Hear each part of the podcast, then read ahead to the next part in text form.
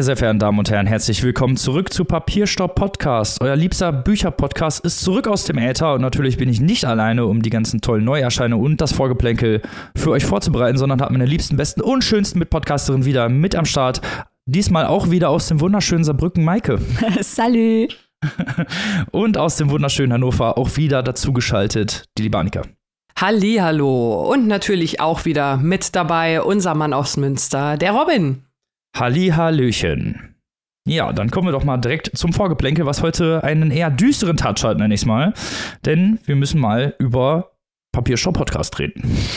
Ganz genau. Wir sind ja eigentlich euer gute Laune-Podcast und versteht uns nicht falsch, wir haben auch jede Woche jede Menge Spaß.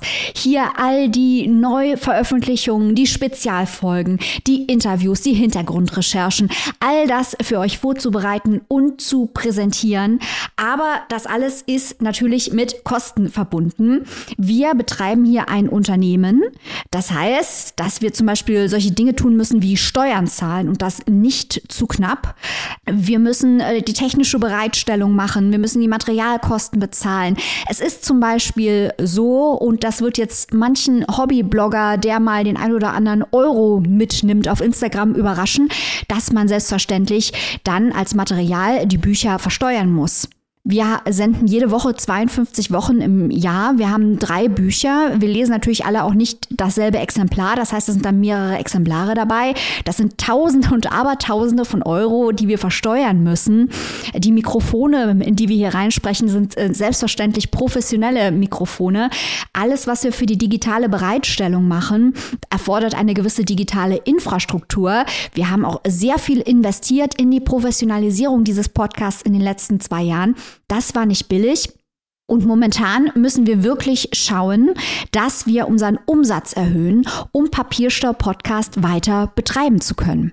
Ja, es ist wirklich genauso dramatisch, wie Maike das gerade geschildert hat. Wir sind kurz davor, ums Überleben zu kämpfen hier mit unserem kleinen, immer größer gewordenen Literaturprojekt, das aber leider immer noch nicht groß genug ist. Und deswegen wenden wir uns hier heute einmal ganz, ganz direkt an euch mit der Bitte, uns zu unterstützen, wenn ihr unsere Show schätzt, wenn ihr unsere Vorstellung, unsere Rezension, alles, was wir hier so machen, schätzt, äh, dann bringt das bitte zum Ausdruck und sorgt dafür, dass diese Show hier auch weiterhin laufen kann. Weil es ist äh, genauso, wie Maike das gerade schon geschildert hat. Wir haben diese laufenden Kosten und äh, jetzt kann man natürlich sagen, na ja, es ist ja vielleicht auch irgendwie so ein Hobby und da gibt man ja gerne Geld für aus und so.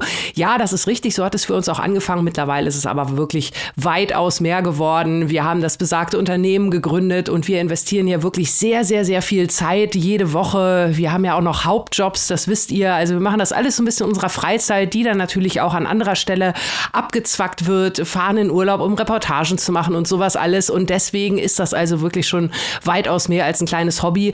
Und das, will ich auch nochmal betonen, weil es mir auch wirklich eine Herzensangelegenheit ist. Das hört sich jetzt natürlich nach sehr viel Arbeit an, die es ist, aber nach wie vor steht der Spaß und vor allem auch die Liebe, das möchte ich auch mal hier sagen, zu diesem ganzen Projekt bei uns immer noch im Vordergrund. Deswegen wenden wir uns auch so deutlich an uns, weil wir das unbedingt weitermachen wollen, weil es uns so viel Spaß macht, weil es eine Herzensangelegenheit ist und weil auch auch wir unseren Teil dazu beitragen wollen, gute Literatur, anspruchsvolle Literatur, gut verpackt, launig verpackt und das Volk zu bringen an euch alle da draußen. Das ist auch so ein bisschen unser Auftrag und den möchten wir weiterführen und deswegen Denkt doch mal darüber nach, uns auf einem der vielfältigen Wege zu unterstützen, damit wir diese Show hier genauso wie ihr es kennt und liebt weiter betreiben können. Ganz genau. Und nicht, dass ihr das jetzt falsch versteht. Hier geht es nicht darum, äh, dass wir uns hier selber Geld auszahlen. Wir sagen das ja immer spaßmäßig. Wir kaufen uns keine Kronleuchter davon. Aber ich muss hier nochmal ganz klar betonen, wir bezahlen uns hier selber gar nichts aus. Keiner von uns hat jemals einen Cent an diesem Podcast verdient. Und das möchten wir auch weiterhin gar nicht unbedingt. Wir wollen einfach eigentlich nur, dass die GBR überlebt, also dass dieser Podcast überleben kann, dass wir weiterhin, wie Maike und Annika das gerade schon gesagt haben, unterhaltsam jede Woche für euch Bücher präsentieren können. Wir machen das total gerne. Wir wollen ja gar kein Geld für uns selber unbedingt rausschlagen, aber wir müssen natürlich irgendwie überleben. Und deswegen richten wir euch jetzt, uns jetzt mit dieser ja, dringlichen Bitte an euch, dass ihr vielleicht mal überlegt, ob ihr selber vielleicht dazu in der Lage seid, uns zu unterstützen und vielleicht das auch an Freunde, Verwandte, wie auch immer, uns mal ein bisschen weiterempfehlt. ein bisschen Street Crew-mäßig. Genau, weil man muss auch mal ehrlich sagen, also wir haben hier immer gute Laune, wir machen das gerne, aber wir haben heute schon vor dieser Aufnahme mehrere Stunden uns unterhalten und der Frust bei uns manchmal einfach auch da, weil wir sehen halt, wie groß unsere Reichweite ist wir sind eine der größten Literaturshows im deutschsprachigen Raum. Wir haben eine sehr große Reichweite, aber eben nur ein Bruchteil der Menschen, die uns jede Woche anhören, ähm, helfen, dieses Projekt hier zu finanzieren. Und es ist, wie Robin gesagt hat, wir machen uns damit nicht die Taschen voll und kaufen uns Polo-Ponys und weiß der Teufel was aber wenn man etwas in einer gewissen Qualität mit einem gewissen Anspruch machen will und auch bestimmte Themen bringen will, muss man investieren. Und diese Investitionen müssen möglich sein. Und wie gesagt, äh, sobald man das als Unternehmen betreibt, hat man auch Grundkosten, äh, da wir eben nicht die Steuern hinterziehen, sondern sie auch wirklich bezahlen mhm. und solche Sachen. Das ist manchmal dann auch für uns natürlich emotional sehr herausfordernd, wenn wir sehr viel Zeit investieren müssen in die Akquise äh, von Geld, wo doch, wenn jeder ein kleines bisschen was geben könnte, das alles hier vollkommen unproblematisch wäre. Und wir bekommen eben auch sehr viele E-Mails mit Themenvorschlägen. Und könnt ihr nicht noch das machen und könnt ihr nicht noch das machen, wo wir uns dann auch denken, ja, ihr könntet aber auch vielleicht unserer Community beitreten und dort diese Vorschläge machen, auch für Exclusives und so weiter. Und wenn man die Leute darauf hinweist, kommt dann gar nichts mehr, wo wir dann natürlich auch als Macherin denken, ihr, ihr hört uns gerne und wir freuen uns ja, wir sind ja dankbar. Aber wenn wir dann sagen, könnt ihr bitte mal 2,50 Euro im Monat bezahlen, um uns zu helfen, das ist schon zu viel. Aber zehn Themenvorschläge, die hatte man noch in der Tasche. Und das ist manchmal schwierig. Und manchmal, wenn wir sowas auch im Podcast darlegen, so unsere eigenen Emotionen bei dieser großen äh, Anstrengung, die wir hier jede Woche bringen, aus großer Freude raus, aber es macht die Arbeit ja nicht weniger, kriegen wir dann auch manchmal E-Mails, wo es dann heißt, ja, aber sowas könnt ihr doch nicht sagen, da fühle ich mich schlecht. Ja, wir fühlen uns manchmal auch schlecht. Das müssen wir jetzt angesichts ähm, dessen, was wir vom Finanzamt hier in den letzten Wochen so vorgelegt haben, auch hier mal in dieser Show sagen. Wir fühlen uns auch schlecht äh, und wir würden uns freuen, wenn wir Unterstützung kriegen würden von Hörerinnen und Hörern, von Verlagen, die bei uns Werbung schalten können. Kommt auf die Steady-Seite, werdet Mitglied in unserer Community, da kann man wirklich für sehr, sehr wenig Geld sehr, sehr viel helfen. Je mehr Leute ein bisschen machen, desto leichter ist es, das große Ganze am Laufen zu halten. Ganz genau. Und dann könnt ihr weiterhin, wie immer, jede Woche Papierstopp-Podcast genießen, so wie ihr uns liebt, so wie ihr uns mögt. Und das würden wir natürlich sehr gerne weiterhin so machen. Aber brauchen halt unsere Unterstützung, weil wenn wir hier sagen, wir kämpfen ums Überlegen, meinen, meinen wir das tatsächlich genauso, wie wir das gerade sagen. Und es ist schon sehr dramatisch. Und deswegen bitten wir euch nochmal, in euch zu gehen und vielleicht zu überlegen, ob ihr nicht diese paar Euro übrig hättet. Denn we have feelings und genau wie Maike gerade schon sagte, auch wir sind manchmal frustriert. Wir machen uns jetzt aber tatsächlich auch noch zusätzlich Sorgen und ja, haben wirklich auch so ein bisschen Angst, dass dieses Projekt halt dann irgendwann nicht mehr weitergeführt werden kann. Das nur auch nochmal, um die Dramatik zu unterstreichen, äh, weswegen wir das jetzt hier heute mal so eindringlich präsentieren. Genau. Ganz genau. Wenn ihr uns helft, wenn ihr dazu beitragt, diese Show am Laufen zu halten, finanziert ihr unabhängigen Content. Wir werden, wir sind eben kein Podcast von einem Verlag, der über alle Bücher des Verlages dann zwangsweise gut sprechen muss, weil es nämlich eigentlich eine Werbemaßnahme ist und keine journalistische Maßnahme. Wir hängen auch nicht an irgendwelchen großen Institutionen äh, dran. Also wenn wir sehen, ähm, was Kollegen von den öffentlich-rechtlichen an Ressourcen haben und auch an Geldern verdienen, um Dinge zu machen, die eigentlich mit dem, was wir machen, auch inhaltlich nicht so vergleichbar sind, äh, da fällt uns manchmal schon die Kinnlade runter oder auch von den großen Zeitungsverlagen. Das alles haben wir nicht. Das heißt, wer hier Geld investiert, ein Papierstopp-Podcast, der äh, investiert wirklich in unabhängige Literaturkritik und dass hier eben Sachen gemacht werden, die nicht nur auf die Klicks schauen, sondern die wir für inhaltlich und ästhetisch relevant halten. Ganz genau. Und wo wir ja auch dann auf Reportagen gehen. Und zwar nicht nur die offensichtlichen, wie zum Beispiel Island oder äh, der Bachmann-Preis. Solche Sachen können wir dann alles nicht mehr machen, wenn uns eben die finanziellen Mittel fehlen. Aber auch zum Beispiel Recherchen wie zu Benjamin von Stuttgart-Barre, wo wir sehr, sehr viel über den Roman und überhaupt dieses ganze Konglomerat, was da entstanden ist, gesprochen haben, in mehreren Exclusives und so weiter. Das sind Rechercheleistungen, die kosten sehr viel Zeit und auch sehr viel Einsatz. Und die würden wir natürlich gerne weiterhin machen. Also es ist nicht so, dass wir nicht bereit dazu sind, sondern wir brauchen halt tatsächlich die finanziellen Mittel, um sowas umsetzen zu können. Dann kommen wir doch mit diesen Informationen zum ersten Buch unserer Folge. Und jetzt geht es nach Afrika.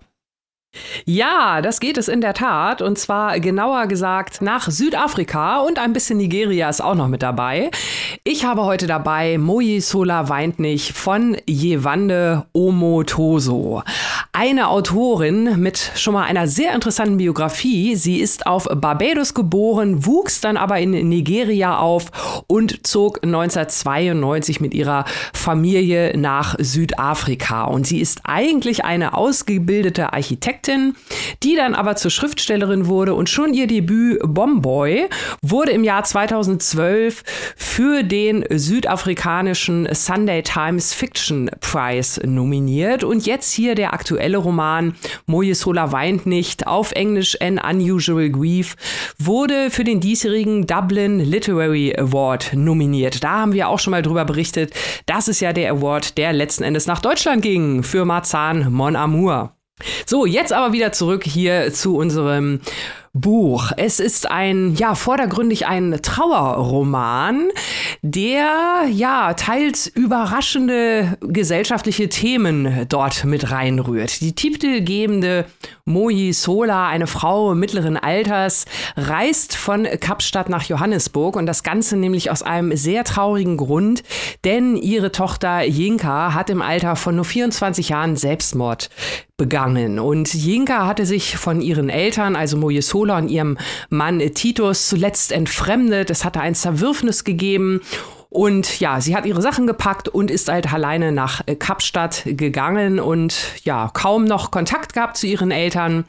Jetzt ist sie, wie gesagt, tot und Mojusola, die von der Vermieterin ihrer Tochter die Adresse erfahren hat, reist nun dorthin in die Wohnung ihrer Tochter, um so ein bisschen zu ergründen, warum haben wir uns entfremdet, äh, was hat die Tochter das letzte halbe Jahr gemacht. Also sie will der Sache auf der Spur kommen, sie will ihre Trauer verarbeiten, sie weiß nicht so richtig, wie sie damit umgehen soll und sie will auch gleichzeitig so ein bisschen von ihrem ziemlich untreuen Ehemann fliehen. Ja, und in Kapstadt versucht sie also, die Tochter kennenzulernen, indem sie so ein bisschen ihr Leben nachlebt. Also sie geht Hinweisen nach, sie trifft sich mit Online-Bekanntschaften, die ihre Tochter geschlossen hat und sie spricht auch viel mit der Vermieterin Zelda. Die beiden sind ungefähr gleichaltrig, freuen sich so ein bisschen an.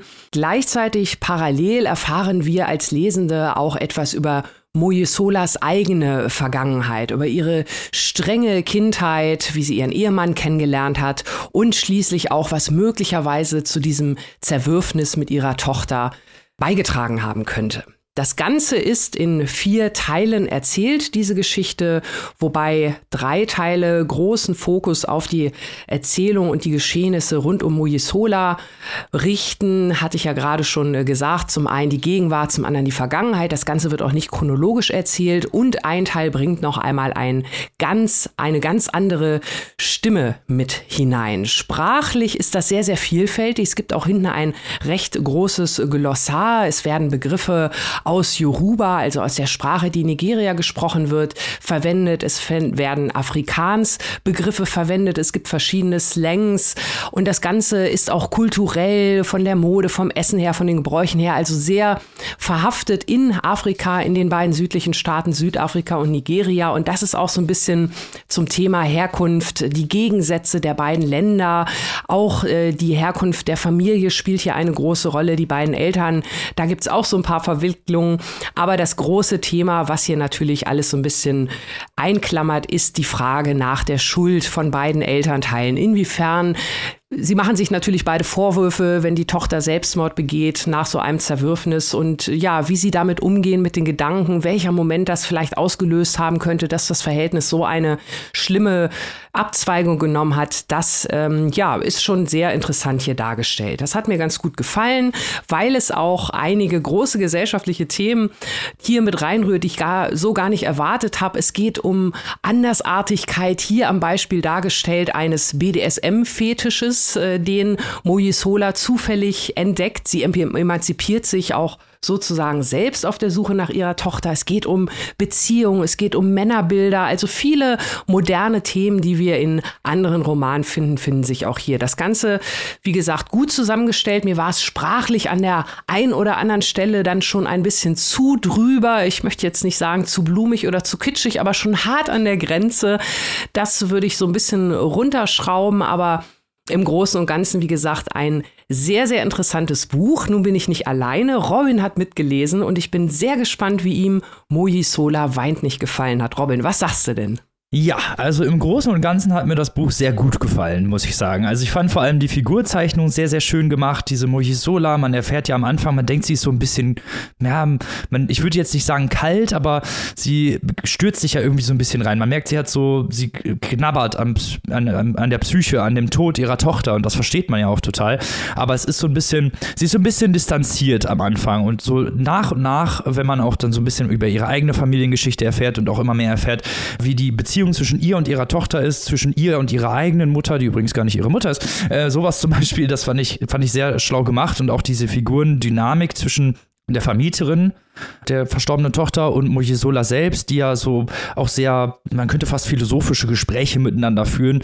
Ähm, das hat mir sehr, sehr gut gefallen, diese, diese Figurendynamik, die Konstellation. Auch, ich fand auch gerade dadurch, dass es nicht unbedingt kontinuierlich oder halt stringent erzählt wird, sondern auch immer mal wieder sehr häufig hin und her schwingt, äh, hat mir das gut gefallen. Also vom Pacing ist es meistens relativ gut gelungen und ich hab, bin da total gerne mit reingegangen, wie du es auch schon gesagt hast, diese verschiedenen Kulturen, die da aufeinandertreffen, auch die verschiedenen Bilder, auch von, ne, von mhm. Frauen auch gerade. Es ist ja ein recht feministisches Buch, dass man eben immer sieht, wie die Frauen sich gegenseitig auch gesehen haben oder was sie auch teilweise von ihren Eltern mitgekriegt haben, was sie dürfen, was sie nicht dürfen, gerade auch was Sex angeht ein, ein, recht interessantes Thema und auch sehr gut verarbeitet hier, finde ich.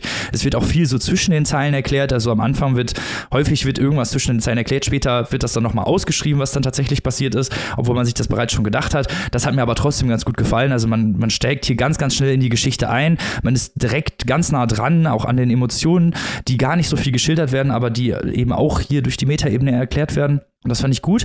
Ich habe ja gerade gesagt, Pacing fand ich gut, aber an einigen Stellen, also gerade was Pacing für die, für die Figuren oder für die ähm, Charakterisierung der Figuren angeht, fand ich sehr gut. Aber das Pacing an sich fand ich teilweise auch ein bisschen daneben, weil ähm, auf einige Situationen sehr, sehr viel Zeit verwendet wird. Also es wird ganz, ganz viel Recherchearbeiten. Und natürlich ist das klar, dass, dass der große ja, Plot des Romans ist, dass die Mojisola versucht herauszufinden, warum hat sich ihre Tochter ihr äh, das Leben genommen und mit wem hatte sie vorher zu tun. Aber es ist doch teilweise ein bisschen gestreckt, nenne ich es einfach mal. Es ist ein bisschen sehr, sehr lang an einigen Stellen und auch einige Plot-Twists kamen so ein bisschen wie Kai aus der Kiste. Aber ich würde sagen, dass, also das sind für mich Sachen, die sind so ein bisschen Abzüge in der B-Note. Also ich finde, es ist ein insgesamt sehr, sehr runder Roman. Es gibt so ein paar Kleinigkeiten, wo man sich so vielleicht ein bisschen dran stößt oder an denen ich mich zumindest beim Lesen gestoßen habe. Aber insgesamt würde ich sagen, es ist ein sehr, sehr runder Roman. Tolle Figurenzeichnung, eben ganz tolle auch Charaktere, interessante Bilder und man lernt eben auch was über Afrika. so, und das hat man ja auch nicht so, so häufig. Ja, ich freue mich auch sehr auf jeden Fall, dass wir hier endlich mal wieder einen afrikanischen Roman in der Show haben. Ja, gut zusammengefasst, Robin, kann ich auch da nur zustimmen. Ich verstehe auch, was du mit dem Pacing meinst, mit den, mit den Recherche.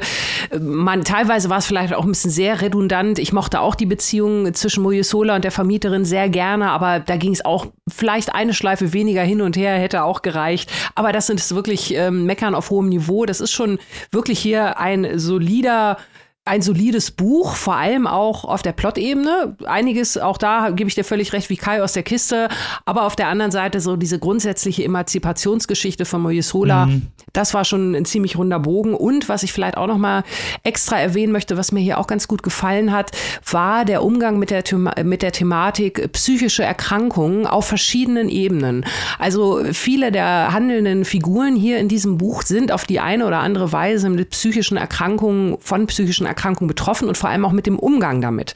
Wie gehe ich damit um? Wie geht man gegenüber damit um? Und wie geht die Gesellschaft damit um? Also Stichwort Therapie, was macht man da? Und das fand ich auch sehr interessant, weil ja, das auch nochmal zu diesem Themenstrauß beigetragen hat und hier, wie das auch nochmal von der Gesellschaft, vor allem auch da in Südafrika, wiedergespiegelt wurde und was das teilweise dann auch für Konsequenzen in dem Buch für die einzelnen Figuren hat, also wie das alles zusammenhängt. Das ist schon auch sehr anständig geflattert Ja, das finde ich auch. Das finde ich auch. Das fand ich auch einen sehr spannenden Themenkomplex, der hier aufgemacht wird. Auch weil, weil nicht so häufig mit dem Holzhammer drauf verwiesen wird. Mhm. finde ich die gesagt, okay, das ist jetzt hier das Thema oder ich möchte jetzt in meinem Roman hier psychische Erkrankungen oder die Auswirkungen von psychischen Erkrankungen zeigen. Also das hat sie durchaus gemacht, aber es ist nicht so, es, ist nie, es wirkt nicht so aufgesetzt. Und ich finde, das ist immer eine schöne Sache, wenn, wenn eben die Bücher nicht so ihre Themen so vor sich hertragen mit schwellender Brust so. Und deswegen fand ich das hier ganz gut umgesetzt.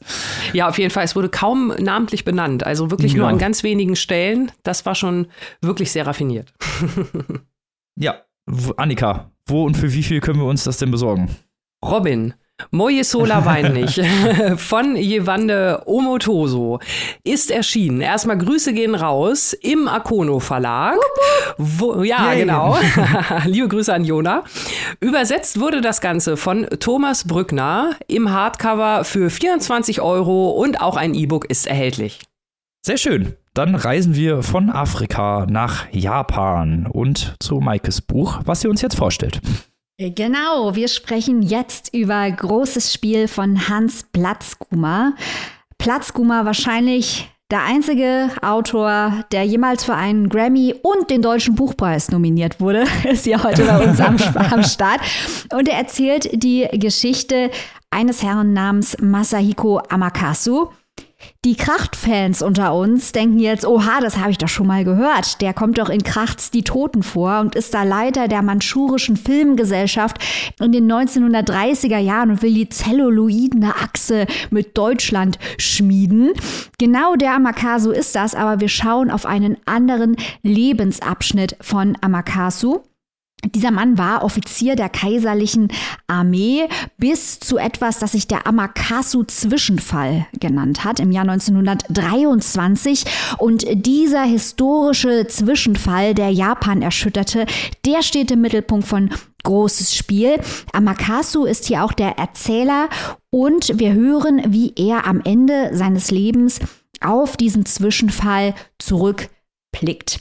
Wir versetzen uns kurz mal in die historische Zeit in Japan zurück. Damals gab es Kaiser Yoshihito, das war ein sehr schwacher Kaiser, der interessierte sich für Poesie und litt unter der ihm auferlegten Rolle. Er war auch neurologisch schwer krank.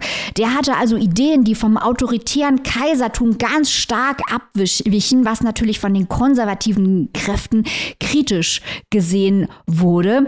Gleichzeitig gab es in den 20ern antiimperiale Umtriebe, Freiheitsbewegungen, Revolutionen schwappten rüber, das Ideengut des Kommunismus, das Christentum spielte eine Rolle, egalitäre Ideen Ideen machten die Runde in Japan und der konservative Regierungsapparat, der eben sah, oh, der Kaiser, der möchte jetzt der Freund des Volkes sein und gleichzeitig laufen da die Kommunisten über die Straßen und äh, fordern Solidarität und Freiheit, das kann uns gefährlich werden. Und einer dieser Konservativen, das war eben Amakasu, der wollte die Revolutionäre in Schach halten.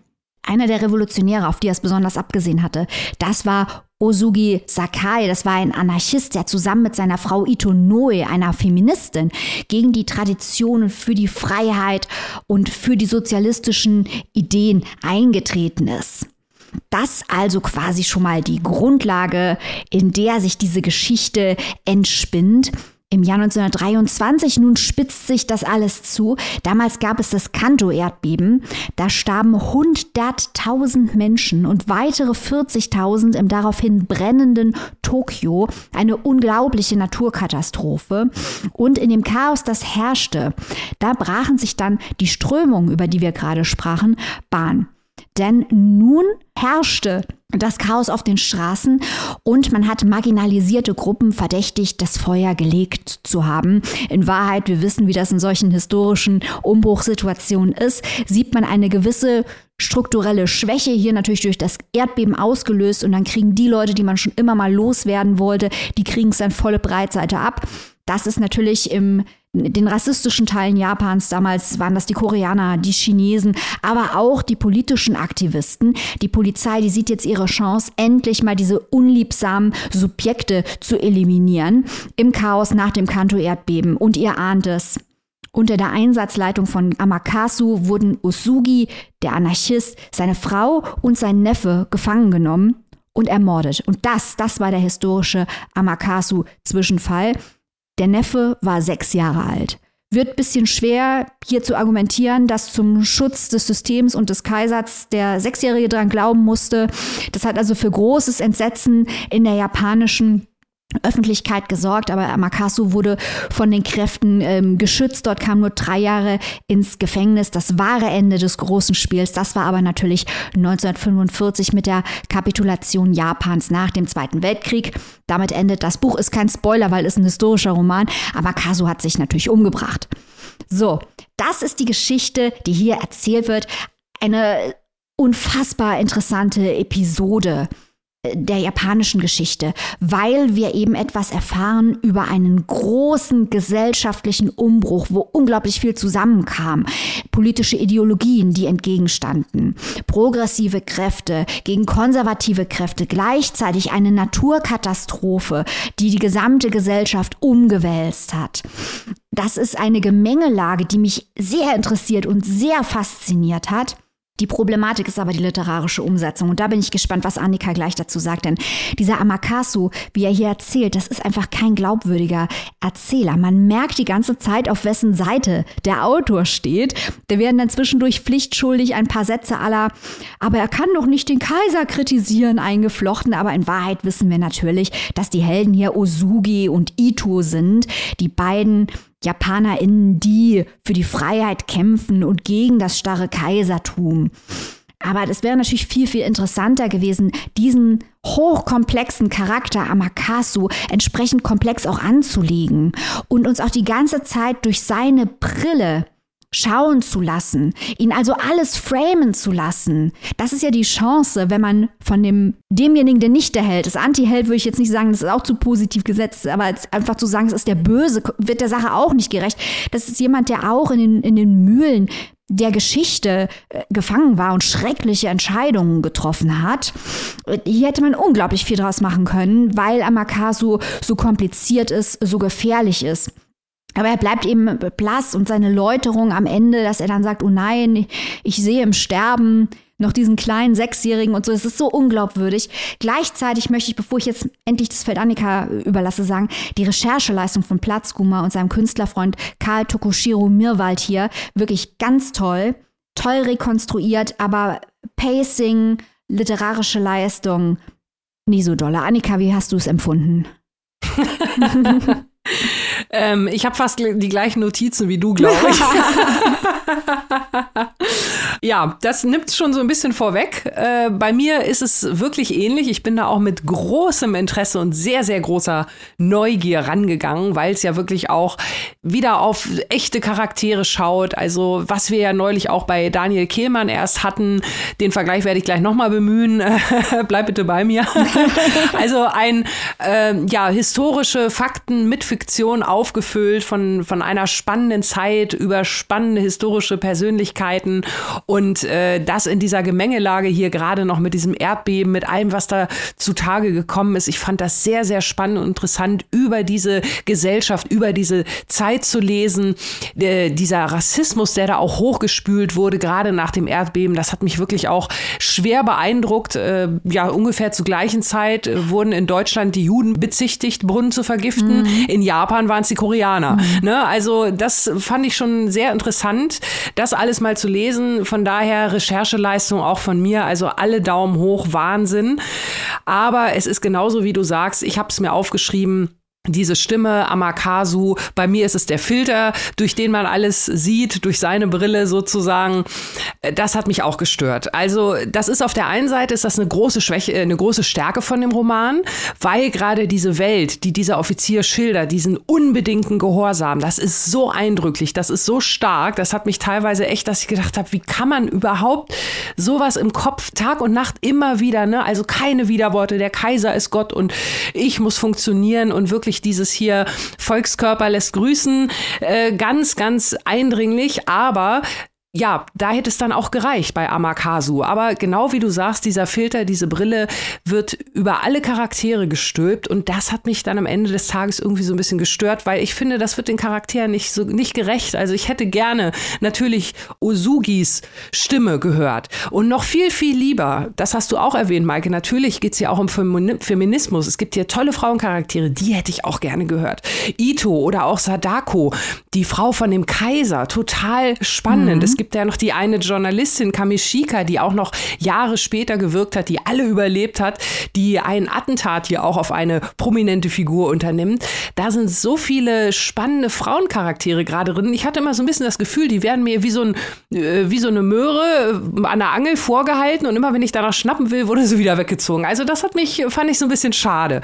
Und da wieder unterm Strich gerade der Vergleich mit Kehlmann. Es ist ja nicht nur die Art wie der Roman, sondern es findet sich ja auch inhaltliche Überschneidungen. Leni Riefenstahl treffen wir hier auch wieder noch mal kurz. Es geht um Film, das hast du auch gerade schon erwähnt, in der Verbindung zu Kracht. Und da muss ich sagen, da ist Lichtspiel doch äh, eine ganz andere Liga noch mal, wie es da erzählt ist. Weil hier, das hätte ich gerne ähnlich erzählt bekommen, dann wäre das auch ein ähnlicher Fünf-Sterne-Durchmarsch gewesen. Aber so bleibt wirklich die interessante Geschichte, die tolle Rechercheleistung. Aber das hätte man noch mit ein bisschen mehr Pfeffer rüberbringen können. Die Geschichte hätte es auf jeden Fall hergegeben. Ja, ja, es ist halt, mich hätte das nicht mal so gestört, ähm, wenn diese Charaktere, die du erwähnt hast, gerade die Frauencharaktere, die sicher super interessant sind, wenn die ausgeblendet wären, wenn eben die Perspektive von Amakasu glaubwürdig gewesen wäre. Aber da sind ja sehr, sehr viele Passagen, die von der guten Recherche leben, die aber hm. als solche sich lesen wie eine geschichtliche Reportage oder mhm. wenn man richtig böse wäre, würde man sagen Wikipedia-Eintrag. Ich wollte auch gerade ja. sagen Lexikon-Eintrag, Maike. Ja, ja, ja, also das tut mir jetzt auch ein bisschen weh, weil es war, es ist gut geschrieben. Also es ist nicht, dass es jetzt irgendwie Schrott wäre oder so, überhaupt nicht, das ist richtig gut geschrieben. Aber es ist eben in keiner Sekunde glaubwürdig, dass das die Sichtweise von Amakasu ist. Ähm, auch viele Beschreibungen der Figuren, die du genannt hast, Annika, die werden dann so positiv beschrieben dass man mhm. sich denkt, ja, aber Amakasu würde die doch niemals so positiv sehen. Gleichzeitig haben wir dieses Changian, Amakasu war ein Fanatiker, aber er kritisiert die ganze Zeit diesen Kaiser. Wo ich mir auch denke, ja, aber er kann ja nicht sagen, ich bringe die alle um, weil die den Kaiser kritisieren, und dann kritisiert er den Kaiser. Also es ist auch in mhm. sich nicht, nicht schlüssig. Und wenn es eine Art der Zerrissenheit sein soll, dann wird die mir auch nicht ausreichend vermittelt. Also dieser ja. Amakasu, der bleibt irgendwie eine Leerstelle. Der kommt, der am Anfang erfährt man ein bisschen was über ihn, aber am Ende vom Tag ist er ein Erzähler, der ganz, ganz stark hinter die Geschichte zurücktritt. Und dann, wo er die Entscheidung tritt, bei diesem, äh, trifft, bei diesem Zwischenfall, dass alle sterben müssen, da, selbst da bleibt er mir zu blass. Da muss er entweder muss er mit sich ringen oder es muss sich sagen, ist mir egal, alles für den Kaiser, ab mit dem Kopf dieser Amakaso funktioniert überhaupt nicht und das tut mir wahnsinnig leid. Ich glaube, diese Geschichte würde sehr viel besser funktionieren, entweder wenn man Amakaso konsequent gestaltet oder wenn man die ganze Sache einen autorialen Erzähler machen lässt. Dann ja. hat man nämlich den Platz, diese Frauencharaktere in den Mittelpunkt zu stellen. Oder wenn man richtig mutig ist, dann wechselt man die Sichtweisen zwischen den Charakteren.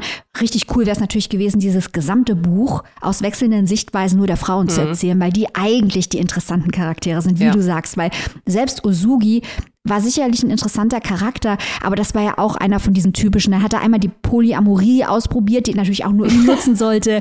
Dann hat das nicht funktioniert. Eigentlich ist es komisch. Eigentlich ist es wirklich komisch. Ja. Und das hätte ich gerne aus Sicht von Ito gehört. Ich glaube, das wäre schreiend komisch gewesen. Äh, ja, ich, äh, mir tut es ein bisschen leid, weil diese Rechercheleistung äh, fantastisch ist und das Thema auch toll. Also ich würde auch jedem empfehlen, dieses Buch zu lesen, weil es diese historischen Ereignisse sehr gut erklärt, wirklich sehr, sehr gut erklärt. Aber als Literatur äh, wird das jetzt keinen Buchpreis aus meiner Sicht gewinnen. Ja, kann ich nur zustimmen. Und ich finde, das ist auch gerade noch ein äh, guter Punkt, den du gemacht hast. Das ist ja auch wichtig oder eine wichtige Information, dass es wirklich gut erklärt, aber mhm. ohne, dass es so übererklärend ist, so nach dem Motto, so hast du das jetzt verstanden. Also es erzählt einfach wirklich die Geschichte mit genau dem richtigen Maß an Info, die man braucht, um sich vielleicht nicht noch nebenbei den Wolf zu googeln. Ja, genau. vielleicht kann man es so ganz gut zusammenfassen. Und ja, auch das möchte ich nochmal betonen, es ist wirklich kein schlechtes Buch. Es ist ein gutes Buch, solide, ja, erzählerisch sicherlich noch ein bisschen Luft nach oben, genau aus den genannten Gründen. Ja, aber ich finde, Platzguma sollte noch ein paar mehr Bücher über Japan und die japanische Geschichte mhm. schreiben. Äh, zusammen äh, mit äh, Mirwald würde ich auf jeden Fall lesen. Ja, ich auch. Bin ich dabei. Das klingt auch nach einem sehr positiven Fazit. Wo und für wie viel können sich die geneigten ZuhörerInnen dieses Werk denn zulegen? Liebe Maike. Großes Spiel von Hans Platzgummer ist erschienen bei unseren FreundInnen von Zollnei. Das gebundene Buch, das sehr schön ist, mit einem Tiger vorne drauf, kostet 26 Euro. Die keimfreie E-Book-Edition 1999. Die Geräusche im Hintergrund äh, sind mein Hund. Und ich sage euch noch dazu, ihr könnt euch das Ganze auch als Platte anhören. Es gibt nämlich ein Album Taisho Romantica, das im Zusammenhang mit diesem Buch erschienen ist. Oha, intermedial hier. ganz, ganz kurz, jetzt habe ich ganz vergessen, Mike, ich wollte dich doch noch fragen, wie du die beiden ähm, Amakasus vergleichst von Kracht und Platzguma. Ja gut, das ist ja natürlich immer unfair, weil Christian Kracht mein Lieblingsschriftsteller ja. ist. Alles, was Christian Kracht macht, ist, der ist für mich quasi der gottgleiche Literaturtenno, den ich garantiert hier nicht kritisieren werde. Gut, haben wir das auch noch abgehakt. Der Vollständigkeit halber. Dann kommen wir doch zum Last but sicher not leasten Buch dieser Folge. Und jetzt geht es von Japan zurück nach Deutschland, beziehungsweise eigentlich nicht zurück nach Deutschland, weil wir waren ja noch gar nicht in Deutschland, aber ihr wisst, was ich meine. Und zwar zu dem gerade im Taschenbuch erschienenen Werk Stäube von Clemens Meyer, den wir ja schon häufiger abgefeiert haben. In diesem Werk sind drei Kurzgeschichten vereint, die sich auf die eine oder andere Weise mit Verdrängung, Erinnerung und Bergbau beschäftigen. Plus es ist ein Essay dabei, in dem Meyer seine eigene poetologische und ästhetische Schreibe erklärt und was er von Literatur erwartet, beziehungsweise was er mit Literatur schaffen möchte. Erstmal zu Clemens Meyer selbst. Der ist 1977 in Halle an der Saale geboren, wuchs in einem Arbeiterviertel im Osten Leipzigs auf. Äh, Meyer interessierte sich bereits früh für Literatur und betätigte sich zu Schulzeiten in der AG Junge Rezitatoren. Was übrigens auch ein geiler Podcastname wäre. ähm, er hatte eine turbulente Jugend mit Kleinkriminalität, Drogen, Gewalt und einem Gefängnisaufenthalt. Er studierte am Deutschen Literaturinstitut in Leipzig und arbeitete unter anderem als Wachmann oder Gabelstapler Staplerfahrer, um sein Studium zu finanzieren. Er sorgte mit seinem ersten Roman Als wir träumten, den wir hier bereits auch besprochen haben im Buchclub, für großes Aufsehen. Neben seiner Schriftstellertätigkeit arbeitet Meyer als Kurator, zeitweise als Dozent und ist leidenschaftlicher Fan des Galopprennsports. Kommen wir doch mal zu den drei Geschichten. Erste Geschichte heißt Die Glocke. Wir haben hier einen Mann, er reist zurück in sein Heimatdorf an Weihnachten, um seine allein lebende Mutter zu besuchen und sie dazu zu überreden, in ein Pflegeheim zu ziehen. Nach seiner Ankunft wird er immer wieder von Erinnerungen heimgesucht, die sich in die Realität hineinziehen. Die Mutter und der Onkel sind zum Beispiel vor dem Krieg in dieses Dörfchen geflohen und der Onkel ist schwerer Alkoholiker gewesen und der Protagonist sowie seine Mutter mussten ihn öfter aus lokalen Kneipen holen. Hier herrscht eine gewisse Endzeitstimmung in diesem Dorf, da auch dieses Dorf vom Kohleabbau betroffen ist, beziehungsweise dem Kohleabbau anheimfallen soll. Zweite Geschichte, dem Grund zu. Ein Protagonist ist ein Höhlenforscher, der bei einer Expedition eines Berges schwer verletzt wird und versucht, den Ausgang zu finden. Er befindet sich in einem starken Delirium und kann seine Erinnerungen nicht mehr von der Realität trennen. Realität kann man hier übrigens auch nur in Anführungszeichen setzen, weil es ist sehr, sehr fragmentarisch. Sein Großvater war zum Beispiel selbst Grubenarbeiter und hat den Protagonisten immer wieder mit kleinen Geschichten in Spannung versetzt. Wie gesagt, es ist sehr fragmentarisch erzählt. Erst nach und nach offenbart sich, warum der Protagonist überhaupt alleine durch diese Stollen kriegt, beziehungsweise eigentlich erklärt sich das nicht, weil da kann man sehr viel rein interpretieren. Das werde ich aber gleich mit Maike machen. aber hier gibt es auch sehr viele Ungereimtheiten. Zum Beispiel, ist der Großvater überhaupt schon verstorben? Wo sind seine Begleiter? Ist er überhaupt alleine in diesen ja, Stollen gegangen? Was ist mit seiner Frau passiert? Hatte er überhaupt eine Frau? Das sind ganz viele Fragen, die man sich hier bei dieser Geschichte stellt. Letzte Geschichte ist Wo die Drachen wohnen. Protagonistin ist ein Mädchen im Teenageralter, die häufig mit FreundInnen vor dem Bahnhof abhängt und Touristen hanebüchende Geschichten über den NSU erzählt, dessen Mitglieder in der Stadt wohnten. Sie wird dafür teilweise von den anderen gemobbt, die rechtsextreme Einstellungen vertreten. Auch sie stammt aus einem Dorf, das wegen Bergbau weggerissen wurde und sieht, sieht sich gerne in ihrer Freizeit die riesigen Bagger an, die die Kohle fördern. So viel erstmal zu den Geschichten selbst. Generell ist das Ganze ästhetisch sehr experimentell angelegt. Es gibt einen häufigen Wechsel oder auch Verschiebung von Erinnerung und Realität, teilweise mehrfach innerhalb von einzelnen Sätzen. Trotzdem gelingt es Meyer bereits mit den ersten Sätzen die Lesenden in die Geschichte mit hineinzuziehen. Die Figurenzeichnung trotz der ästhetischen Anlage ist sehr klar und erforscht nach und nach die psychischen Tiefen der Figuren und ihren Erlebnissen so ein bisschen, als würde man selber so in so einen Bergbau hineingehen. Ne? Ihr merkt schon, was da ästhetisch abgeht. Ähm, gerade bei der zweiten Geschichte sind durch das äh, Delirium erzeugte Bilder sehr stark. Hat, es hat mich teilweise sehr an die Cut-Up-Technik von äh, William S. Burroughs oder auch zum Beispiel die, die Fauser benutzt hat, erinnert. Ähm, die Texte leben durch die düsteren, apokalyptischen Bilder. Da sind dann zum Beispiel schwarze, kahle Bäume am Wegesrand, eine Kirche mitten im Abbauraum und riesige Bagger, die sich durch den deutschen Boden fressen. Auch die deutsche Historie bricht immer mal wieder ein. Weltkrieg I, Weltkrieg II, DDR-Zeit etc. Nichts wird genau erklärt oder begründet, wodurch sich super mit den Texten und deren thematischen Versatzstücken arbeiten lässt. Ich habe sehr viel gegoogelt, um äh, Anspielungen zu verstehen. Meistens führen die so ein bisschen ins Leere, aber das fand ich halt auch so, das fand ich auch spannend. Also häufig werden hier Begriffe, die ich nicht kannte, werden einfach nur reingebracht, um so ein bisschen den Bergbau bzw. die damalige Zeit näher zu bringen, die aber gar nicht so viel zur Geschichte beitragen. Aber es hat trotzdem Spaß gemacht, das zu googeln und was zu lernen. ich lerne gerne. Auch das Essay verweist auf Meyers Haltung gegenüber dem Mitkalt. Das müsste man jetzt schon gemerkt haben bei meiner Rezension, dass äh, die Geschichten auf keinen Fall in den Mitkalt passen lassen und seinen Wunsch, Literatur als etwas Undurchdringliches zu feiern. Und ich finde, dass genau das hat er hier sehr, sehr gut gemacht. Erwähnen möchte ich natürlich auch noch, dass hier diese düstere Atmosphäre mit Fotos von Bertram Krober untermalt sind, die verlassene, einsame oder zerstörte Settings abbilden und am Ende der letzten Kurzgeschichte zwischen dem Essay und den Geschichten stehen, so ein bisschen als Trennung. Hat mir sehr, sehr gut gefallen und hat auch nochmal so ein bisschen diese düstere Stimmung, diese Endzeit-Apokalypse-Stimmung hier nochmal sehr schön zelebriert. Lieber Maike, wie hat dir denn Stäube von Clemens Meyer gefallen? Ich bin ja ein riesengroßer Fan, wie du weißt, von äh, Clemens ja, Meyer. Ja. und hier feiert er mal wieder ein Best-of seiner Motive und Techniken ab. Das kann mir ja nur gefallen. Also wir haben ja diese ganz klassischen Dinge, genau wie du es beschrieben hast. Clemens Meyer, Riesenfan von Burroughs, Riesenfan von Fauser, beschäftigt sich viel mit experimentellen Darstellungsweisen, mit Montagetechniken. Mein Lieblingsbuch von Meyer ist Im Stein, das komplett durch hervorragende Montage Montage überhaupt lebt. Da geht es um den Einzug des Kapitalismus in der DDR am Beispiel der Prostitution. Äh, fantastisches Buch.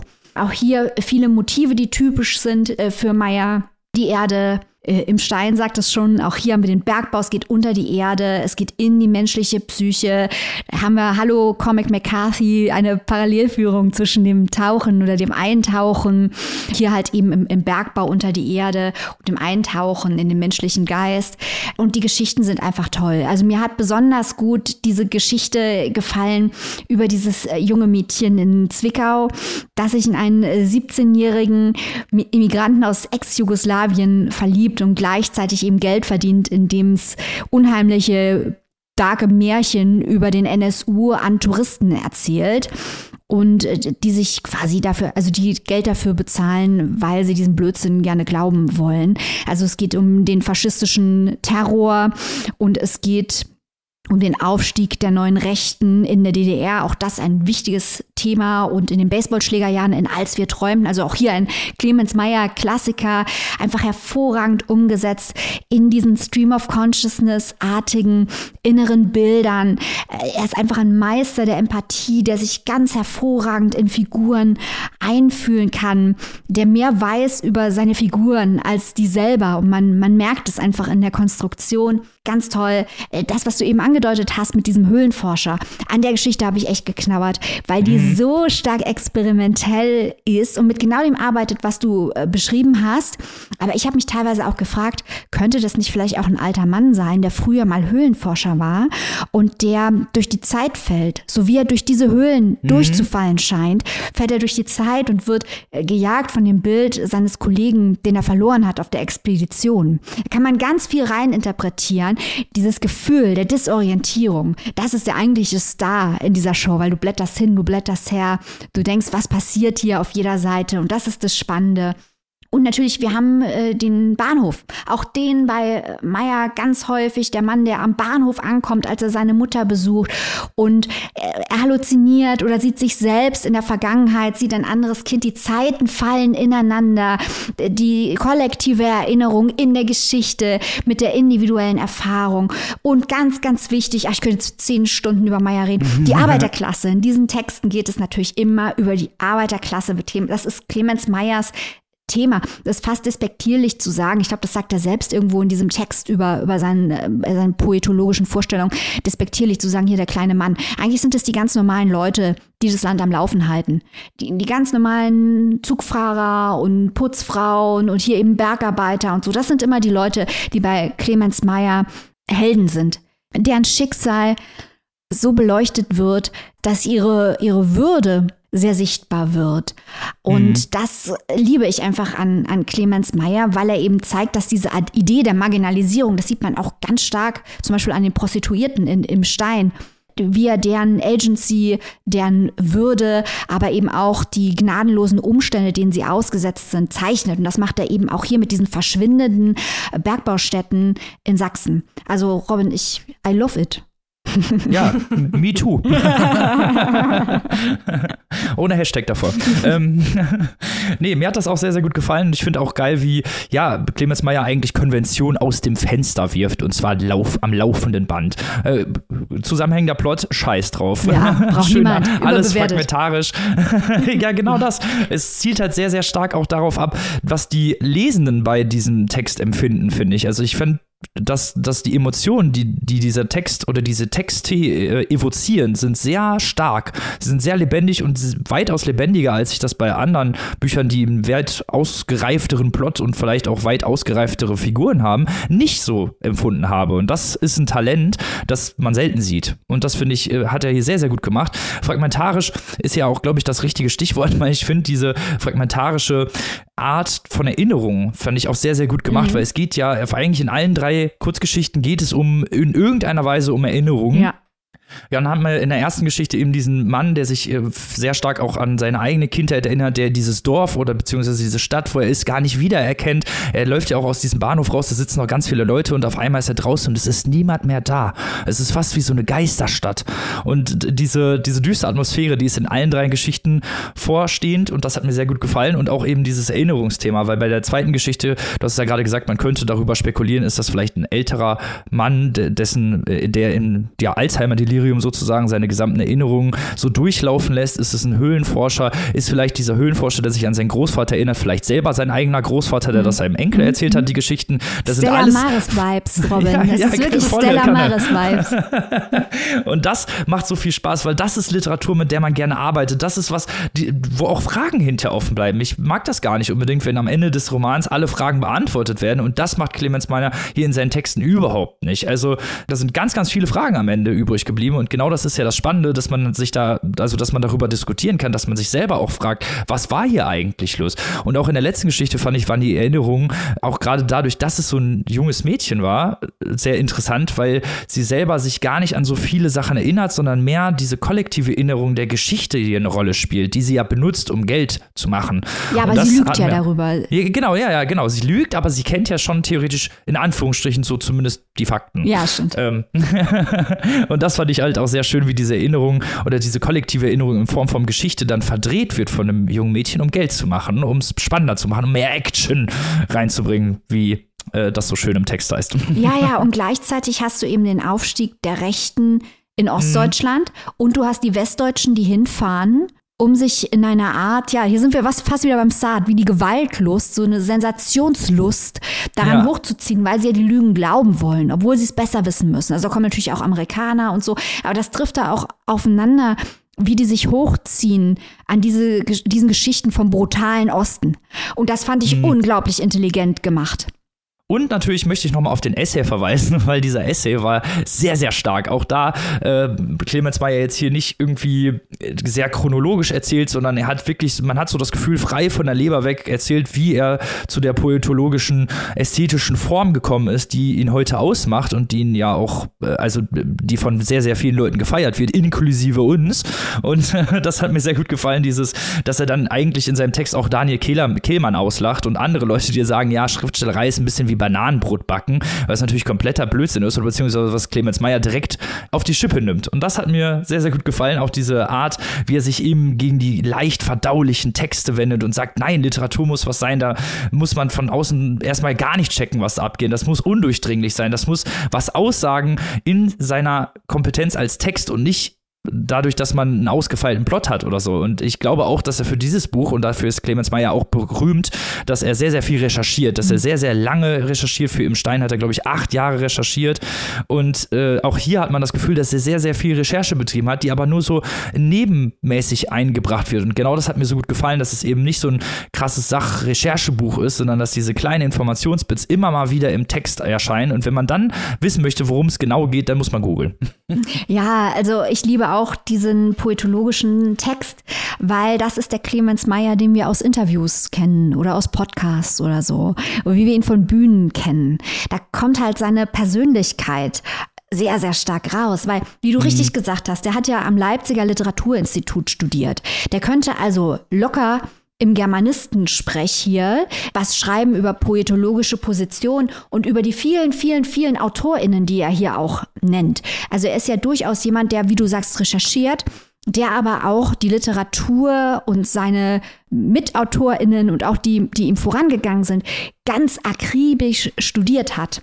Mhm. Und der auch immer sagt, Schreiber müssen lesen, um gut schreiben zu können. Und er bringt das aber in einer Art und Weise rüber. Und ich finde, das ist ganz emblematisch für sein Arbeiten generell dass er all dieses theoretische Wissen sich drauf geschafft hat, dass er die Arbeit gemacht hat. Er ist auch ein Arbeiter. Ähm, mhm. So versteht er sich als Schriftsteller. Aber dann kommt die Leidenschaft rein. Und das merkt man an der Art und Weise, wie er hierüber schreibt. Er benutzt eben nicht die neutralisierenden, abstandsschaffenden, objektifizierenden Germanistenbegriffe, sondern das meandert hin und her. Das ist ganz viel im Stream of Consciousness. Da sind ganz viele Wörter, die man in so einem Text nicht erwarten könnte und Einschübe und sekundäre Oralität in diesem Text. Und das mhm. ist wie mhm. so ein Malström. Und das gefällt mir richtig gut an Meyer. Und ich glaube, das verbindet ihn auch mit dem anderen großen Clemens der deutschsprachigen Literatur, nämlich Setz, der dem Poeta Doctus den Poeta Nerd entgegensetzt und sich für das Nischige interessiert. Und der Meier, der schlägt eben die Brücke zwischen dem studierten akademischen oder er würde es wahrscheinlich nie so formulieren, er würde eher sagen, arbeiten an der Kunst und dann eben auch der Leidenschaft, dass er eben sagt, es ist nicht wie mhm. Bananenbrot backen, was ich hier mache. Das ist hier eine flammende Leidenschaft, das mache ich mit meinem ganzen Herzen und ich könnte nicht einfach irgendwas anderes machen und sagen, so, das ist jetzt mein Beruf. Also er hat durchaus diese klassische künstlerische Ambition und verbindet sie eben mit diesen, diesen Rechercheleistungen. Also ich, ich mag einfach Clemens Meyer. Ich weiß nicht, ob das jetzt so rübergekommen ist, Robin hm. Ich hab's verstanden. Mal, ob du den Clemens Meyer magst. Ja, und dazu muss man sagen, um in, bei diesem Buch handelt es sich um ein Werk, das 125 Seiten hat und ich glaube, wir könnten jetzt noch mal eine halbe Stunde darüber diskutieren. Also Fall. so viel steckt da drin in diesen 125 Seiten, das muss man sich auch mal geben. Da, da gibt es Bücher, die haben 500 und da kann man nicht mal halb so viel drüber diskutieren. Das muss man Clemens Meyer auch auf jeden Fall zugestehen. Ganz tolles Buch, solltet ihr euch auf jeden Fall zulegen. Stäube von Clemens Meyer erschien bei unseren Freunden im S. Fischer Verlag. 13 Euro in der Taschenbuch-Variante. Und dann lest ihr, als wir träumten, und dann lest ihr im Stein. Ganz wichtig. Gut, dass du es nochmal erwähnst. Jetzt sind wir am traurigsten Teil der Sendung angekommen, und zwar dem Ende. Oh. Ja, alle guten Dinge müssen leider mal vorbei sein. Wir haben ja im Vorgeplänkel schon darauf verwiesen. Jetzt sagen wir euch doch nochmal, wo könnt ihr eigentlich zu dieser ominösen Steady-Community kommen? Beziehungsweise, bevor ich das mache, ihr könnt natürlich auch mega Outlaw-mäßig uns einfach ein bisschen Geld auf unser Konto überweisen, auf unser PayPal-Konto oder auf unser Geschäftskonto. Diese beiden Informationen findet ihr direkt auf unserer Website. Wenn ihr da drauf geht, www.papierstopppodcast.de, rechts in so einer Spalte, könnt ihr sehr, sehr leicht finden, uns einen kleinen Obolus überweisen, falls ihr nicht bei der Steady Community mitmachen möchtet. Und wenn ihr dabei mitmachen möchtet, äh, das können wir euch natürlich nur wärmstens ans Herz legen. Die Gründe dafür haben wir ja schon zahlreich genannt am Anfang der Folge. da könnt ihr euch ein Paket aussuchen. Wir haben ganz, ganz viele unterschiedliche Pakete geschnürt. Da könnt ihr uns einfach unterstützen oder eine Stufe höher. Dann kriegt ihr, könnt ihr jede Woche einen Exclusive hören, wo wir nochmal über verschiedene Themen sprechen. Ihr könnt noch eine Stufe höher in unserem Buchclub mitmachen oder noch eine Stufe höher könnt ihr in unserem Stammtisch mitmachen. Also wir haben hier ganz, ganz viel Content auf Steady für euch vorbereitet und würden uns natürlich natürlich freuen, wenn ihr Mitglied in unserer Steady-Community werdet. Aber alles völlig irrelevant, wenn man nicht sagt, wie kommt man eigentlich hin? Maike, erzähl uns doch mal, wie kommt man zu dieser ominösen Steady-Community? Also man könnte zum Beispiel, so wie du es gerade für das PayPal und für das Firmenkonto beschrieben hast, einfach auf unsere Website gehen. www.papierstaupodcast.de und könnte auf den Steady-Link klicken. Bumm, ist man auf unserer Steady-Seite. Oder man geht auf unsere Instagram-Seite, da klickt man auf die Bio, klickt auf den Steady-Link, zack, bist du auf unserer Steady-Seite. Oder, crazy, ihr geht auf Google, dann gebt ihr ein Papierstau und Annika? Für euch Freigeister da draußen. S-T-E-A-D-Y. Und dann kommt ihr auf unsere Steady-Seite. Das ist eine ganz einfache Nummer. Da gibt es verschiedene Pakete. Da kann man sich eins aussuchen. Schon für den Gegenwert eines Kaffees im Monat kann man diese Show unterstützen. Und wie ich eben eingangs schon erwähnte, wenn ganz viele Leute ganz wenig geben, sind all unsere Probleme gelöst. Man kann aber auch höhere Mitgliedschaftslevel auswählen. Da gibt es dann extra Content und Vorab-Interviews. Wir haben einen Buchclub, wir haben einen Stammtisch. All das kann man auswählen.